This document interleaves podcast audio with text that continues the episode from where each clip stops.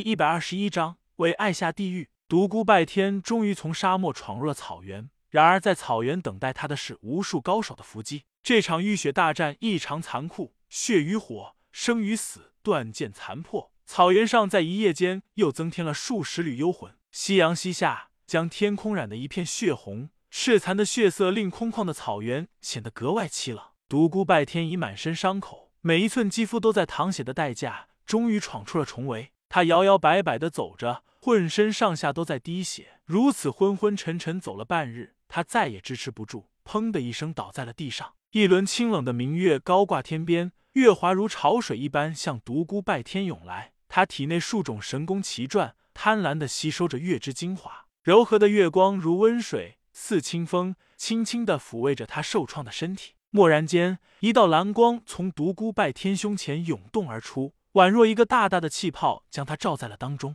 一道光柱从天际直达而下，抵在了蓝色光照上。汹涌的月之精华如怒海狂涛一般向他涌来，浩瀚的能量充斥着他每一寸肌肤。他体内几种神功受这股突来能量的支持，运转一下子加快起来。具有不灭金身的体魄泛起一层宝光，破损的经脉，受创的五脏六腑在飞快的愈合着。在万里之外的月光殿中。一个老妇人缓缓睁开了双眼，两道宛如实质般的光芒直射而出。月之女神的泪晶，这这是老妇人露出不可思议的神情。旁边一个美若天仙的女子望着天空的异象，惊奇道：“师傅，怎么了？到底发生了什么？什么女神的泪晶啊？”老妇人久久不语，过了好长时间才道：“传说中，女神爱上了一个不该爱的人，她放弃了高高在上的神位，流落人间，几世苦练。”几世肝肠寸断，化为凡人的女神黯然神伤，最后飘零凋逝，从此消失不见。只有一颗蓝色的情之泪晶遗留人间。传闻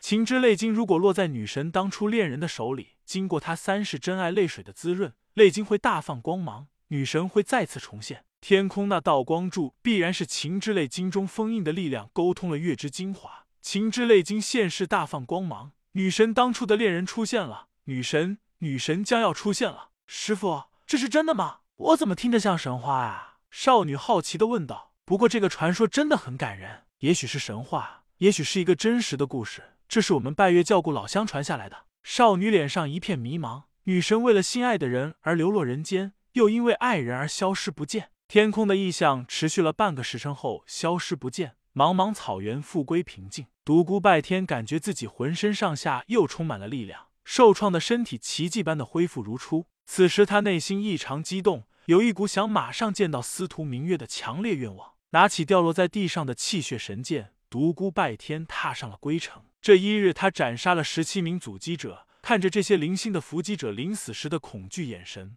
他无丝毫不忍，脚踏着敌人的尸首大步离去。一个异常俊美的青年骑在一匹高头大马上，与独孤拜天遥遥相对。初看此人之时，独孤拜天差一点抓狂。过了好长时间，他才平静下来。这个人竟然是司徒明月那个刘师兄。这不是两人第一次见面，但绝对是两人第一次对话。在下刘金坡，再次恭候独孤兄大驾多时。大驾不敢当，武林公敌倒可说。刘金坡淡然一笑，独孤兄内心一定非常痛恨我吧？曾经，曾经，第一次见到你和月儿在一起时，我真的很痛恨你，甚至想和你决斗。后来想明白了，爱一个人就应该爱他的全部。既然他已经找到了理想的幸福，我应该高兴才对。虽然一想到过去的那些点点滴滴，内心便苦涩无比，但想想将来，随着岁月的流逝，这种枯涩定会越来越淡，直至化为馨香的回忆。刘金坡道：“这么说，独孤兄已经完全放下了心中的包袱，从此不会过问月儿的事。不要是前几天，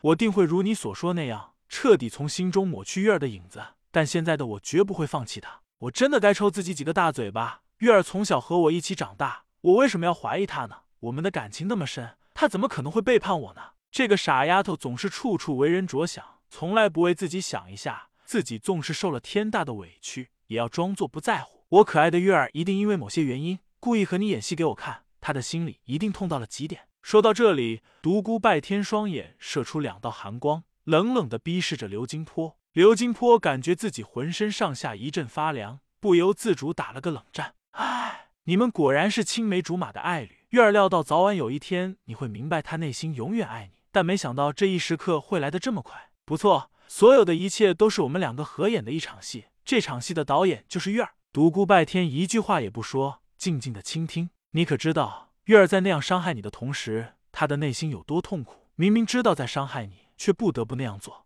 自从他离家学艺之后，和你总共见了三次面，但每次见面，他的心都片片碎裂。深爱的人却要假装去伤害，爱你却要深深藏在心底。明明应该得到的爱情，却要亲手打碎。生亦无欢，死亦有憾。当他把匕首戳在你身上时，当他捧着你的血泪凝成的绝情泪晶时，他的灵魂在那一刻便开始飘零、雕饰。一个少女从小的梦想，要和心爱的人携手同行，白头到老。然而，却在梦想之花开的最灿烂的季节，亲自将它彻底碾碎，将血淋淋的花瓣撒向地狱。也许死亡才是他最好的结局，但他却偏偏不能死。他要为你坚受炼狱的折磨，发自灵魂的爱恋，全心全意的爱你。却要亲手葬送这段爱情，一切只为了你能够好好的活下去。柔弱的花儿独自在地狱飘零凋谢。说到这里，刘金波大吼道：“他在为你默默付出，在为你饱受炼狱折磨的时候，你在哪里？你在做些什么？你在怀疑他是否忘了你们当初的誓言？你在怀疑他是否对你忠贞？你在怀疑你们之间的爱情？你是一个无情无义的混蛋！”